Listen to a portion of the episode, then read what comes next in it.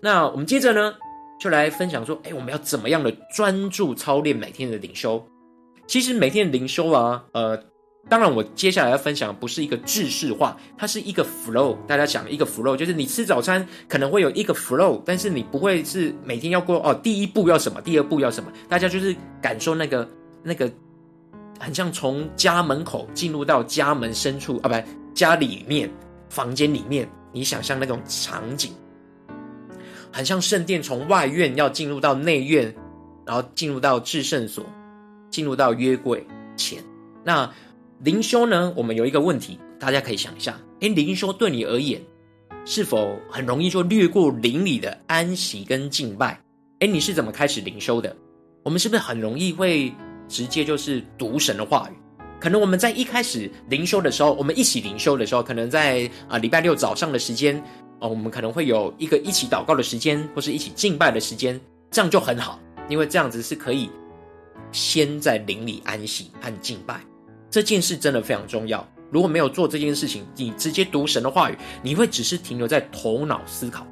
其实通常啊，因为我呃我自己灵修十四年，那我开始带晨祷祭坛呃是六年多了。那再更进一步的是，我带大家每天灵修操练灵修分享有三年多。这三年来，我看着大家大家大大小小每天的状况和每天分享的。的内容，其实我就我在跟大家交通的过程里面，我就可以发觉到，有些人开始出问题的时候是什么？他略过敬拜，他就直接读神的话语。所以你有没有发现，如果你发现你的灵修是在想神的话，就是在思考说，哎，这是在什么意思？然后就结束了。其实这个灵修其实不是很有用，在你里面有一点点，但是非常少。那很容易你就会停摆了，因为你会有更忙的事情。他对你就没有刚刚我们所说的这那三个方向嘛？你没有倒空，你也没有充电，那你就只是哎呀想个神的话也就结束了，很像你早上就直接把它吞进去而已。那呃，接下来呢，我我要跟大家分享一个概念，大家可以想一下。我刚刚不是跟大家说，哎，你要想一下那个场景跟画面，这件事非常重要。你想一下，如果你没有场景跟画面，你是不是很难进去？对不对？大家应该懂这个术语嘛？进入，进入那个。那个 feel 对不对？那个场景就好像电影一样。你电影如果只是剧本，你看你会你会有感觉吗？啊，有比较专业的人可能会有，但是呢，你如果没有进入那个场景，你其实很难有感觉。你的灵里能够得到啊，从神来的光照。所以呢，其实我们有一个很重要的是情境式的灵修默想。这个大家有一个概念，就是让我们的心跟灵进入到经文的场景。所以呢，经文的场景很重要。那呃，神带领我在建立晨祷祭坛的过程里面，其实我自己灵修默想的一个很重要的焦点就是，呃，我不是解经而已，我的解经是为了要进入到场景里面，就好像电影有没有？你要拍一个电影，你是不是要考察背景？可是你考察背景不是考察完就结束了，你是考察背景就要重建那个背景，对不对？场景，大家可以想那个画面吗？那。我们呢，进进到经文的场景，才会更能够感受跟经历神话与大能的光照，而不是头脑的思考对文字的理解。所以有些人会很容易没办法维持灵修，就是因为他不享受啊，他每天都在，他已经够忙了，够乱了，他还要在想神的话语，而且很难，对不对？有些经文很难，这真的是不太好处理的。但是呢，我们要把握一个重点，我们每天灵修很重要，是要进入到那个场景，就情境式的灵修默想。所以呢，诶，我刚刚提到了研读考察是重要的哦，所以大家还是要查经。可是查经的目的不是结果，它的目的是为了要进入到场景，还原场景，就是把二 D 的平面文字，大家想看看你的圣经是不是二 D 的？应该是嘛，对不对？那你看这个二 D，你要转换成三 D 立体场景。大家想一下，我刚刚讲的经文，如果你念，你念这个经文，是不是就是平面的文字，对不对？教力真胜，诸事都有节制。诶，如果我跟你讲，这个较力争胜是运动员，你每件事都要节制，你的生活要节制，你的时间要节制。你想想看，你最熟悉的运动员，他每一天做的事情，哎，你是不是会有感觉？对不对？你知道那个是差差异是很大的，所以我们要进入到这个场景去感受那一个写这个经文的人，像哥林多前书就是保罗写的嘛。那保罗那时候他的他的领受他的感受，他要我们进入到的那个场景是什么？那我们再回来，所以呢，把二 D 的平面的文字转成三 D 的立体场景，就是我们默想其中一个蛮重要的要素。所以呢，这样的转换除了考察背景之外，就是要让圣灵来启示我们去还原整个经文的场景。所以我们的默想其实要进入到这个场景里面。OK，这个是情境式的灵修默想。那接下来我就要跟大家分享的是，诶，陈老祭坛也是我这四十四年来灵修的默想的 flow，这样子是五个重要的步骤。那进入这样情境式的经文默想，就不是头脑的思考。那第一个呢，首先，其实我刚我们刚刚都已经做了。那第一个就是放下一切的祷告是什么呢？真实的放下一切，来到神的面前祷告。你每一天早上啊，第一个要做的动作，因为你有没有想过？你在灵修前，你东西脑袋还在想东西，比如说啊，我今天要上什么课？我今天要预备什么？我今天工作要做什么？或者说啊，好像昨天有跟谁吵架，你知道吗？就是你还是有情绪，或者你还是你知道吗？一些东西在你的脑袋里面。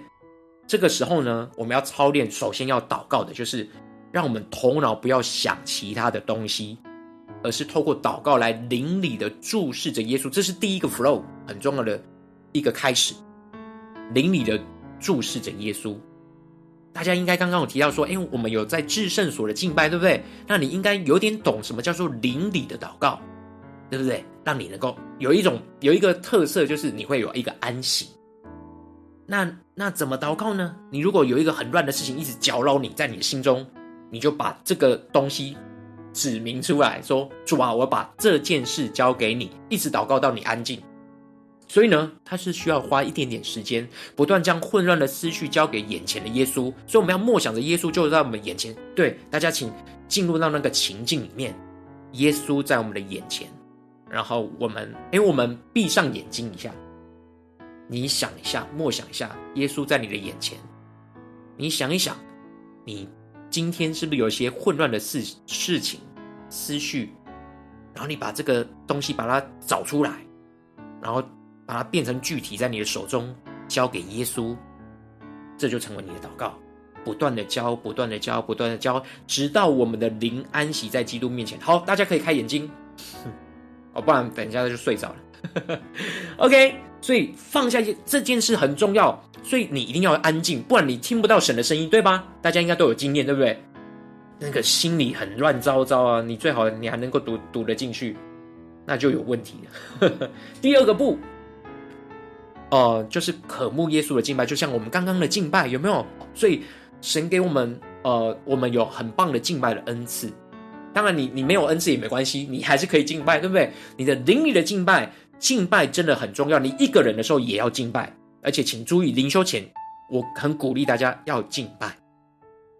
你在敬拜里，你你才能够切换那个频道，有没有？而且其实前面的第一步跟第二步其实是可以一起做。你你有敬拜的诗歌的时候，更容易让你安息，把混乱的思绪交给主，对不对？所以大家可以抓住这个重点，在你每一天的灵修，你想一想你，你每一天灵修你会怎么做？那鼓励大家挑一首你最近很有感动的诗歌，一听就会让你啊被神充满，然后就进入到那个同在里，很像。高速公路的交流道有没有？你要上高速公路，一定要找一个交流道嘛，对不对？你 要上到 highway 神的 highway 里面，你你要找个交流道，那个交流道就是你最近最感动的诗歌。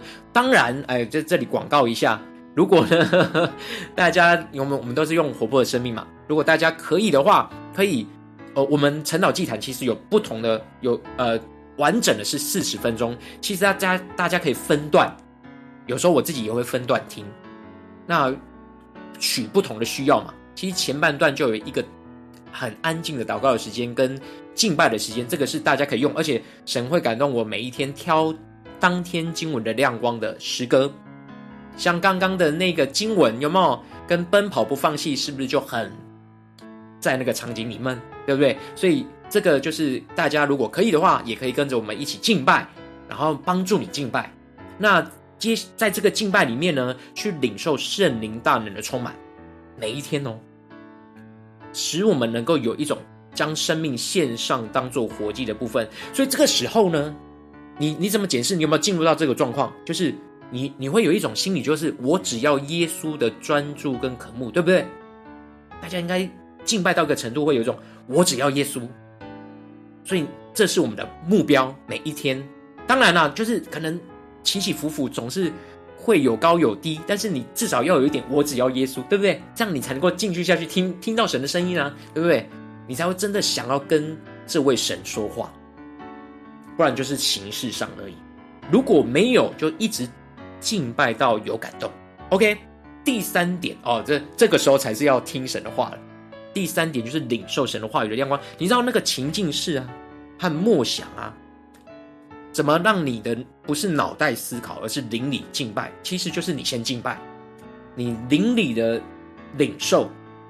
你当你跟耶稣的连线打通的时候，你有没有发现圣灵给你的感动，跟你头脑的思考似乎有时候会不太一样，对不对？而且差很多，有一种感觉的不同。所以呢，在我们在敬拜花那么多时间敬拜，进入到那个神的同在里的时候，再来就很重要，不要停在这边就结束了。更进一步的，就是求主透过当天的灵修经文，对我们的心说话，不是头脑说话。所以，当我们领受神的话语，不是头脑的教导，当然我们要经过思考一下，诶，这个经文在讲什么，对不对？可是要赶快进入到那个灵里。那进入到灵里，其实就是刚刚我刚提到的情境式。你进到那个情境，你大概就会有一个感觉，对不对？那个感觉应该是对的，因为因为那个感觉是在那个场景里面不会跳走。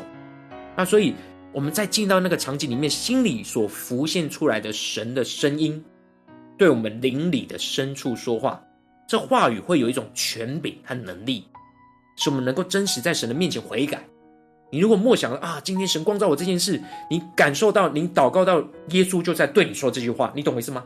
在灵里是耶稣跟你第一人称的对你说这句话，所以使你有这个感动，然后这个这个时候才能够有机会的在神的话语中得到能力。所以不管你是怎么进入的，其实很重要，就是当你灵里向耶稣敞开，然后听神的声音的时候，那个话语给你的亮光。你就可以领受到耶稣在你面前对你说这个话，OK，这就是这才是亮光。再来第四个部分，我们有些人就会停留在亮光、哦，我今天就是刚刚我们提到经文，就是说哦，诸事要有节制啊，诸事要有节制啊，结束了。不，你要想说，为什么神今天要对你说要有节制？你到底要什么节制？对不对？所以第四步就是什么？进一步的，就是诶，我们拿到亮光之后呢？更进一步，就要进入到下个阶段，就是要寻求生活的引导。你就可以顺着圣灵的引导和神话语的光照，把它连接到你现在的生活去比对，有没有什么地方是节制？你想到的是什么？啊，我最近吃太多了，要节制啊，这也是一种哦。我最近睡太少，要节制啊，这也是一种，对吧？大家有没有感觉？哎，这个话语就活起来了，对不对？而不是只哦，诸事就节，好像在听保罗在讲道一样。这样会有点痛苦啊，对不对？而是保罗在讲说，哎，那个谁，我看看雅婷啊，你要节制啊，对不对？你要节制，什么要节制？哎，雅婷，你要不要说一下？如果节制的话，你最近什么要节制？节制偷懒。哎，对，节制偷懒。哎，对，很棒。哎，你知道吗？如果当你在灵修的时候，你领受到耶稣在对你说，雅婷啊，你要节制你现在的偷懒，你是不是觉得？会有意义，对不对？是耶稣，你爱的耶稣在对你说话。他可能有一点责备，但是他最主要是要把你带到他的同在里。然后，OK，所以这样的应用呢，就会比较具体。那特别是我们可以，那我们要怎么寻求神的引导呢？你可以扫描一下你最近发生的事情。你在祷告里面，可能有时候你很快就会连接到，对，像雅婷刚刚默想的很好，这一定平常有灵修，对不对？很快就知道，哎，节制，我什么要节制，这个事情就会出现了。然后呢，所以呢，我们不是头脑思考该怎么做，而是灵里去聆听圣的引导。如果你在那个亮光里面不太具体的话，你再重新回到经文里面再默想一次，因为你已经找到一个点了嘛，对不对？诶，这个要节制，那你再看上下文经文有没有其他的亮光在帮助你？那怎么面对你那个偷懒要怎么节制呢？等等之类的。那最后呢，就领受到圣灵的引导的时候，就是在祷告里面得着能力。为什么我们要祷告？其实就要得能力啊，就是要支取神的能力。我们才能够活出来。有时候我们领受到亮光就结束了，像是哎雅婷刚刚领受到说，哎我我不能偷懒，神要我不偷懒。可是雅婷啊，我问你啊，你可以依靠你的力量不偷懒吗？我相信你不是第一天被光照，不行吗？对不对？所以你要怎么样？你要呼求神，有没有？你在神的面前，就像你跟耶稣面对面，你知道吗？灵修其实是一个很亲密的时候。你好像进入到一个会议室，之后跟耶稣，你在跟他面谈，你很深的发自内心说：“主啊，我真的我知道我很懒，怎么办呢？” 有时候耶稣给你的亮光，不见得是在经文，也没关系，但是那个方向会很像。你可以问具体说：“我该做什么事情？”那你灵里有一个感动的时候，你会知道说：“你靠你自己的力量做不了，你就怎么样？祷告说：‘圣灵啊，求你带领我。’”能够得着能力去做，然后就是你就要凭着信心去顺服遵行。所以呢，第五步呢，在陈祷祭坛的流程里面呢，会回应神的敬拜祷告。有时候啊，我们领受到亮光，我们祷告说：“哎，可能啊就要上班了，就或是上课了，就就走了。”不要不要，最后的回应神的敬拜跟祷告，你就可以更深的进入到这个场景里面，宣告得着能力，对吧？你一开始的敬拜可能是一种啊，我我就是要。往神的方向，可是你领受到这一切的时候，你要回到你的生活里面，你是不是要先再充一次电？所以你再充一次电的时候，就是你在敬拜里面，你就可以在敬拜当中、祷告当中去回想你这今天灵修神对你说的话，然后再一次的在神面前宣告说：“主啊，我要来凡事节制，你让我有节制的恩膏，我要得着，使我能够面对你今天光照我懒散的问题。” OK。大家有这个领受了吗？所以呢，这五步就是其实不难，但是要彻底执行也有点困难。那但是呢，我们在这个过程里面，为什么第三点我们就要提到说如何简单的完成灵修分享？